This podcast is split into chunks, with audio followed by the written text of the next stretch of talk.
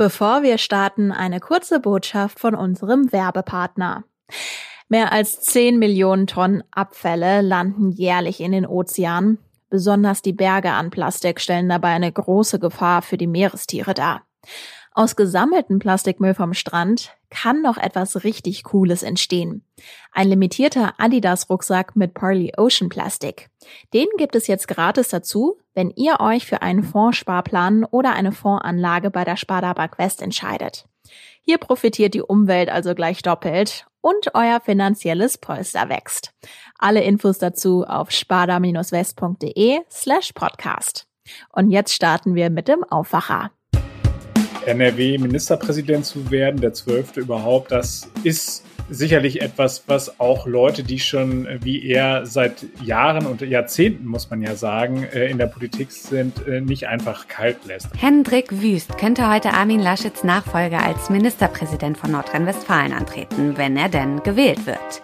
Wie seine Chancen stehen und ob er auf die Stimmen der schwarz-gelben Koalition setzen kann, darum geht's heute bei uns im Aufwacher. Und wir sprechen über den Trend schlechthin für Halloween. Rheinische Post Aufwacher. News aus NRW und dem Rest der Welt.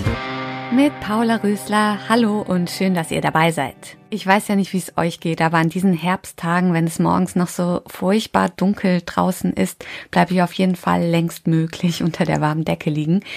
Einer, der heute Morgen wohl eher Kerzen gerade im Bett sitzen dürfte, ist Hendrik Wüst, denn der könnte im Laufe des Tages zum neuen NRW-Ministerpräsidenten gewählt werden. Und wie genau die Wahl im Düsseldorfer Landtag heute abläuft, darüber spreche ich jetzt mit Maximilian Plück, dem Leiter der Redaktion Landespolitik der Rheinischen Post. Hallo Max. Hallo, grüß dich. Was glaubst du, wie startet Hendrik Wüst heute in den Tag? Ist er nervös? Also ich gehe mal fest davon aus, dass er ihn das auch nicht kalt lassen wird. Also es ist eine schwierige Situation. Die Koalition hat nur eine Stimme über den Durst. Also es ist ein knappes Höschen. Und das ist natürlich auch für ihn persönlich ein ganz besonderer Tag. Also jetzt NRW-Ministerpräsident zu werden, der zwölfte überhaupt, das ist sicherlich etwas, was auch Leute, die schon äh, wie er seit Jahren und Jahrzehnten, muss man ja sagen, äh, in der Politik sind, äh, nicht einfach kalt lässt. Also ich gehe davon aus, dass da auf jeden Fall eine gewisse Grundnervosität bei ihm heute da sein wird. Knappes Höschen, sagst du. Wie läuft das dann heute ab? Wann wissen wir, wann weiß Hendrik Wüst, ob es geklappt hat mit dem NRW-Chefposten? Also der Landtag tritt zu seiner außerordentlichen Sitzung um 13 Uhr zusammen. Dann wird es erstmal losgehen, dass eine ähm, nachrückende AfD-Kandidatin äh, oder beziehungsweise eine nachrückende AfD-Abgeordnete vereidigt wird.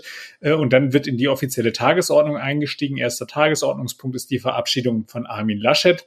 Der wird ein paar Worte sagen und äh, anschließend wird auch der Landtagspräsident André Cooper ein paar Worte sagen. Und dann geht man tatsächlich auch schon in den ersten Wahlgang hinein. Ähm, es ist so, dass im ersten Wahlgang der ähm, Ministerpräsident mit der Mehrheit der Abgeordneten gewählt werden muss. Das heißt also mit der Mehrheit aller Abgeordneten. Äh, in diesem Falle wären das 100 Stimmen. Wir haben insgesamt 199 Abgeordnete, also 100 Stimmen braucht Hendrik Wüst, um im ersten Wahlgang gewählt zu werden. Sollte das nicht klappen, dann würde es einen zweiten Wahlgang geben. Also wahrscheinlich würde dann die Sitzung unterbrochen werden. Und es würde dann dazu kommen, dass dann die Fraktionen sich nochmal zurückziehen, sich nochmal beraten, dass dann nochmal ein paar, sagen wir mal, strenge Worte gesprochen würden und äh, dann äh, in dem zweiten Wahlgang reicht dann die einfache Mehrheit. Das heißt also die Mehrheit halt eben der anwesenden Abgeordneten. Es ist nicht gesagt, dass morgen wirklich auch alle Abgeordneten da sein werden. Und diese 100 Stimmen, die hat Hendrik Wüst ja eigentlich aus der Koalition Schwarz-Gelb. Also die große Frage, ja, kann er auf diese Stimmen zählen? Wie schätzt du das ein? Genau, das ist die große Frage, die da im Raum steht. Und äh, wir haben äh, da gestern mit Bodo Löttgen gesprochen, das ist der CDU-Fraktionschef, und der war sich bombensicher. Also der hat gesagt, äh, die 100 Stimmen für Hendrik Wüst stehen. Ähm, da war, äh, sagte er, da äh, ist überhaupt nicht dran zu rütteln. Da kann man jetzt natürlich nur wild spekulieren, ob das sozusagen auch so eine gewisse ja, Selbstvergewisserung ist und äh, er da die Hoffnung sozusagen die, der Vater des Gedanken ist oder äh, ob es tatsächlich so ist. Wir haben in den vergangenen Tagen gesehen, dass natürlich auch der Koalitionspartner, die FDP, durchaus auch selbstbewusst aufgetreten ist. Gestern haben nochmal die Julis nachgelegt und haben nochmal gesagt, Absenkung der Grunderwerbssteuer, sonst könne man nicht für Hendrik Wüst stimmen. Joachim Stamp hat sich ähnlich geäußert, nicht, nicht so in dieser Schärfe, wie das halt eben eine Nachwuchsorganisation machen äh, muss Ähm, aber er hat auch gesagt, äh, Grunderwerbsteuer, äh, da, da müsse man nochmal reden und eben auch nochmal beim Versammlungsrecht. Das äh, ist ein, ein Herzensanliegen der FDP, dass da auch nochmal nachgebessert wird. Da hat Bodo Löttgen aber auch nochmal klar signalisiert, wie schon äh, in den vergangenen Tagen, dass man da durchaus auch gesprächsbereit sei. Also insofern scheint es da auch ein Entgegenkommen zu geben und da scheint die FDP möglicherweise auch nochmal äh, ein Zuckerchen zu kriegen und dann äh, könnte es durchaus sein, dass diese 100 Stimmen zusammenkommen. Es muss natürlich auch äh, sichergestellt sein, dass von denen alle da sind. Und die Fraktionen machen es so, dass sie bevor dann eben diese Plenarsitzung beginnt, nochmal eine Fraktionssitzung machen. Da wird nochmal durchgezählt und geguckt, dass auch wirklich jeder da ist. Was heißt das mit Blick auf die AfD? Spielt die eine Rolle bei der Wahl? Da sagte Bodo Löttgen was ganz Interessantes. Der sagte, das ist keine vergleichbare Situation mit der in Thüringen, weil in Thüringen äh, konnte ja eben ohne die Stimmen der AfD niemand gewählt werden. Und er sagte eben dadurch, dass er so sicher ist, dass sie die 100 Stimmen haben, sind sie auf die AfD nicht angewiesen. Natürlich, man kann sich nie hundertprozentig sicher sein, ob da nicht einer möglicherweise noch eine alte offene Rechnung mit Hendrik Wüst hat und ihn deswegen durchfallen lassen will. Und bei der AfD ist es so, die hat sich gestern noch mal ganz klar geäußert. Die hat gesagt, sie werden nicht als Steigbügelhalter für Hendrik Wüst fungieren und werden nicht für ihn stimmen. Allerdings muss man sagen, äh, der AfD-Fraktionschef Wagner hat nochmal gesagt, es sei noch nicht ganz klar, wie man sich bei einem möglichen zweiten Wahlgang verhält, also ob man dann möglicherweise doch für Hendrik Wüst stimmt. Wobei ich glaube, würde solche Aussagen führen auch an, zu einer zusätzlichen Disziplinierung eben der Koalition. Also die haben kein Interesse daran, dass nachher da jemand gewählt wird, eben von AfDs Gnaden. Also insofern, wenn ich jetzt einen Betrag setzen müsste, eigentlich sollte man ja nicht wetten bei sowas, aber ich würde sagen, die Tendenz geht auf jeden Fall in die Richtung, dass das für Henrik Wüst tatsächlich auch schon gut gehen könnte im ersten Wahl. Fest steht auf jeden Fall, Armin Laschet verabschiedet sich nach Berlin. Wird man ihn denn vermissen in Düsseldorf? Es ist eine ganz interessante Situation, in der wir uns jetzt gerade befinden. Natürlich sind alle auch sich im Klaren darüber, was Armin Laschet natürlich für einen Anteil hatte an der verloren gegangenen Bundestagswahl. Andersherum muss man sagen, er hat natürlich hier relativ viel dafür getan, dass die NRW-CDU, die ja als klassisch sehr, sehr zerstritten galt, äh, dass die eben jetzt sehr geschlossen auftritt. Also das äh, wird ganz, ganz häufig betont, dass er dafür gesorgt hat, dass es da eine Einigkeit gibt, dass man da zusammensteht und dass da Konflikte nicht mehr so offen ausbrechen wie in der Vergangenheit. Das wird übrigens auch eine große Herausforderung für Henrik Wüst sein, dass er das sozusagen fortführt, das Erbe von Armin Laschet. Und die NRW-Koalition wird natürlich nicht müde, sich selbst auf die Schulter zu klopfen dafür, äh, was sie hier an toller Arbeit geleistet hat äh, aus ihrer Sicht.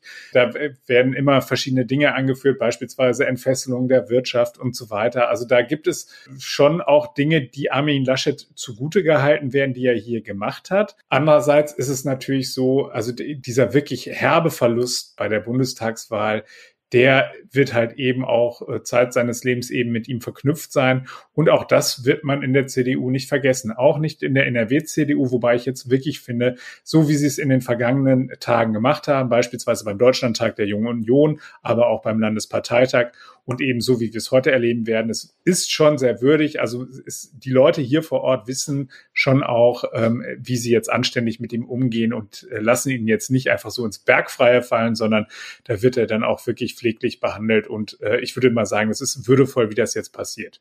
Armin Laschet geht, Hendrik Wüst könnte heute folgen und NRWs zwölfter Ministerpräsident werden.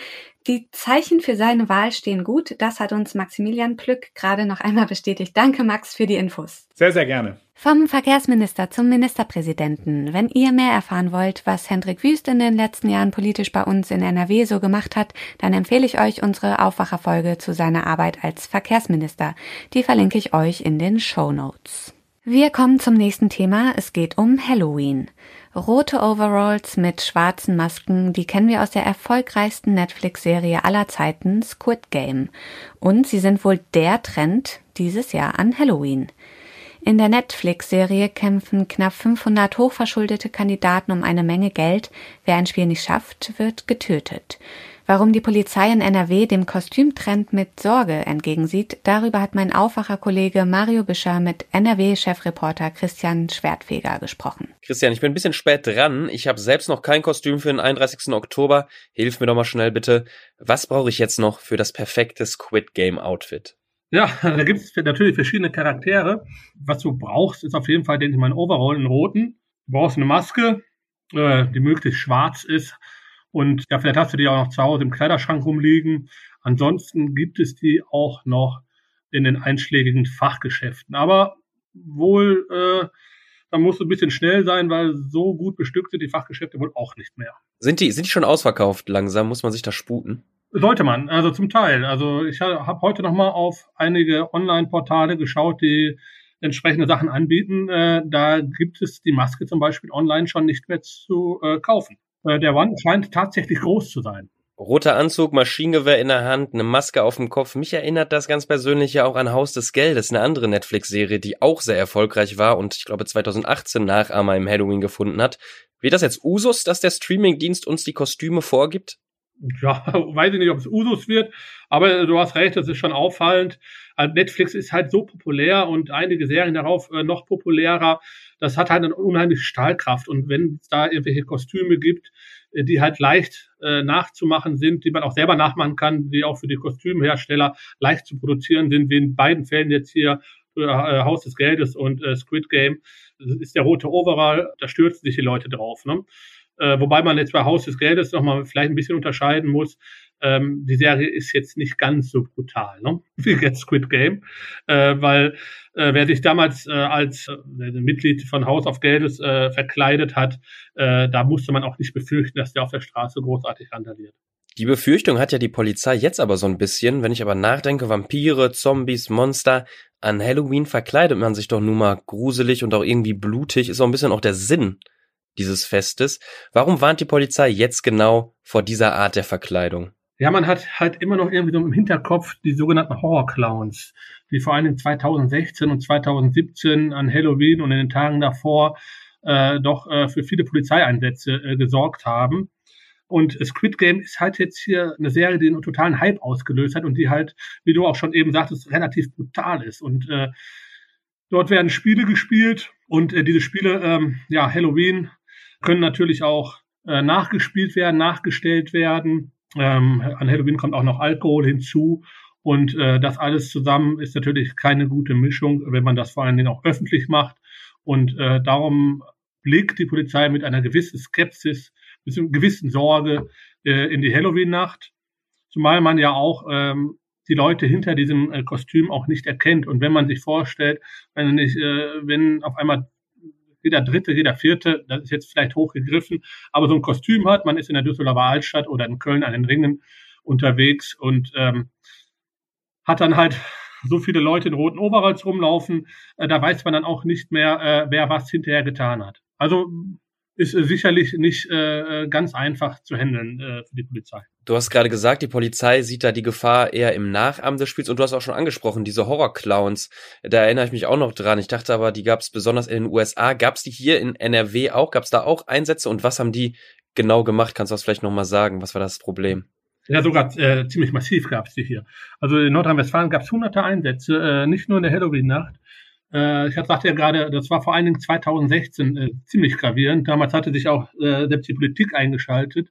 Äh, damals äh, der Bundesinnenminister, sogar der äh, de Maizière hier in Nordrhein-Westfalen, das Landesinnenministerium, hatte sich immer wieder dazu geäußert und davor gewarnt. Ja, Horrorclowns, wie der Name schon sagte, das waren irgendwelche Leute, die Quatsch im Kopf hatten, aber zu viel Quatsch wohl die dann Leute auf Straßen überfallen haben. Ja, die haben die wirklich überfallen, die haben die nicht nur erschreckt, die sind die teilweise sogar körperlich angegangen. Und äh, da hörte natürlich jeglicher Spaß auf und äh, das war auch gefährlich. Da gab es auch Verletzte. Und da hat also die Polizei so ein bisschen Sorge, dass das jetzt auch wieder passieren könnte. An Türen gehen, klingeln, nach Süßigkeiten fragen ist aber weiterhin erlaubt, oder?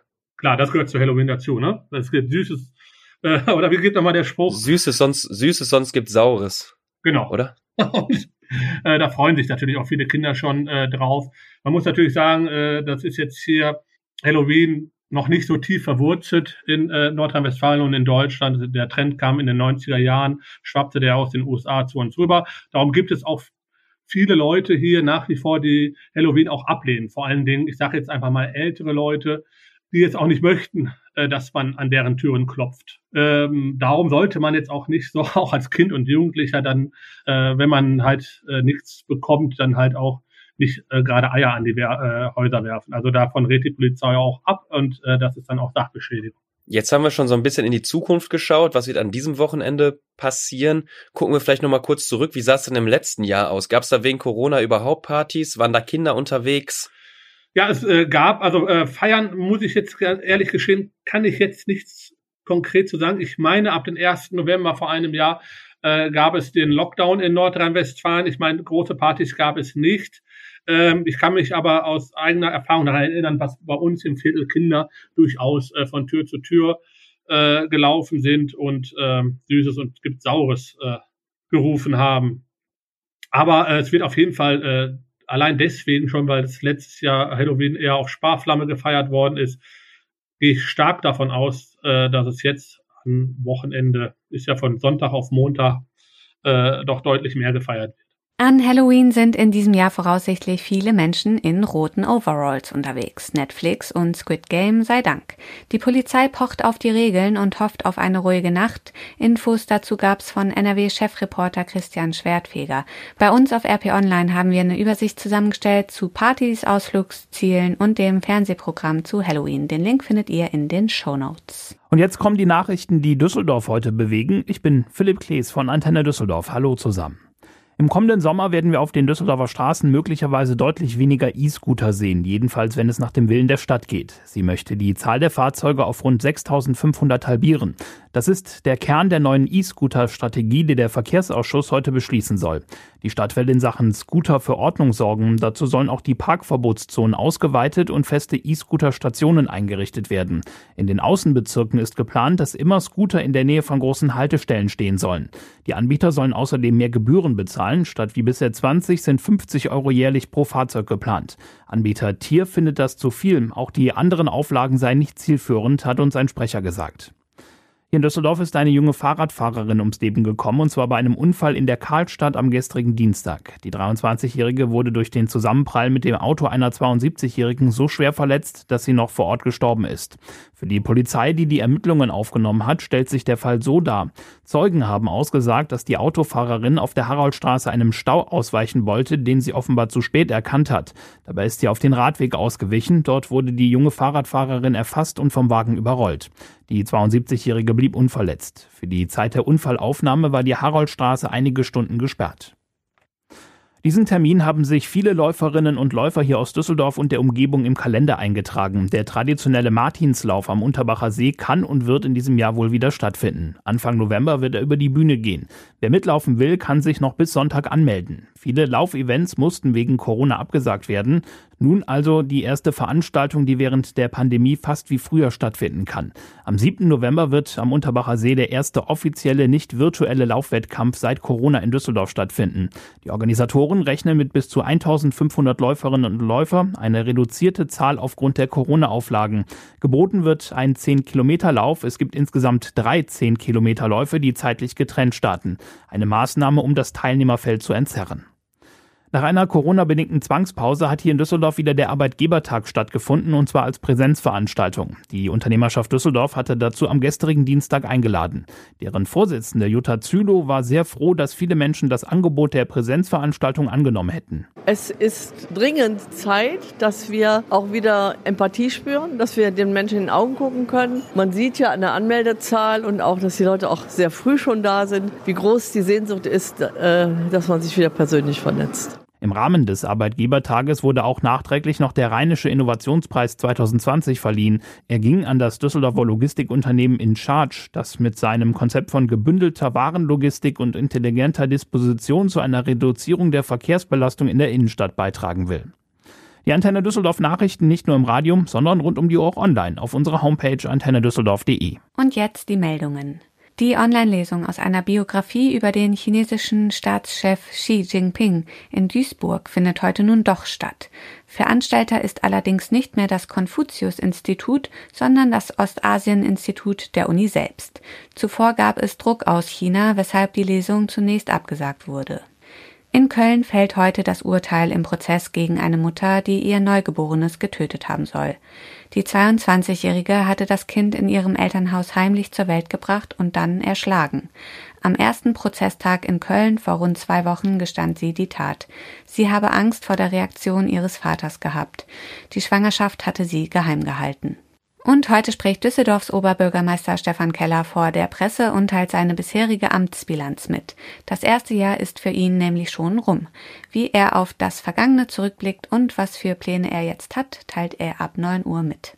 Zum Schluss das Wetter. Der Tag startet wolkig. Im Laufe des Tages wird es aber immer schöner und es lockert auf. Es bleibt trocken bei bis zu 18 Grad. Morgen kann es im Süden von NRW noch ein bisschen neblig sein, im Rest von NRW gibt es schon viel Sonne, Regen ist nicht in Sicht und maximal 18 Grad sind drin. Das war's von mir, Paula Rösler. Kommt gut durch den Tag und bis bald. Mehr Nachrichten aus NRW gibt's jederzeit auf RP Online. rp-online.de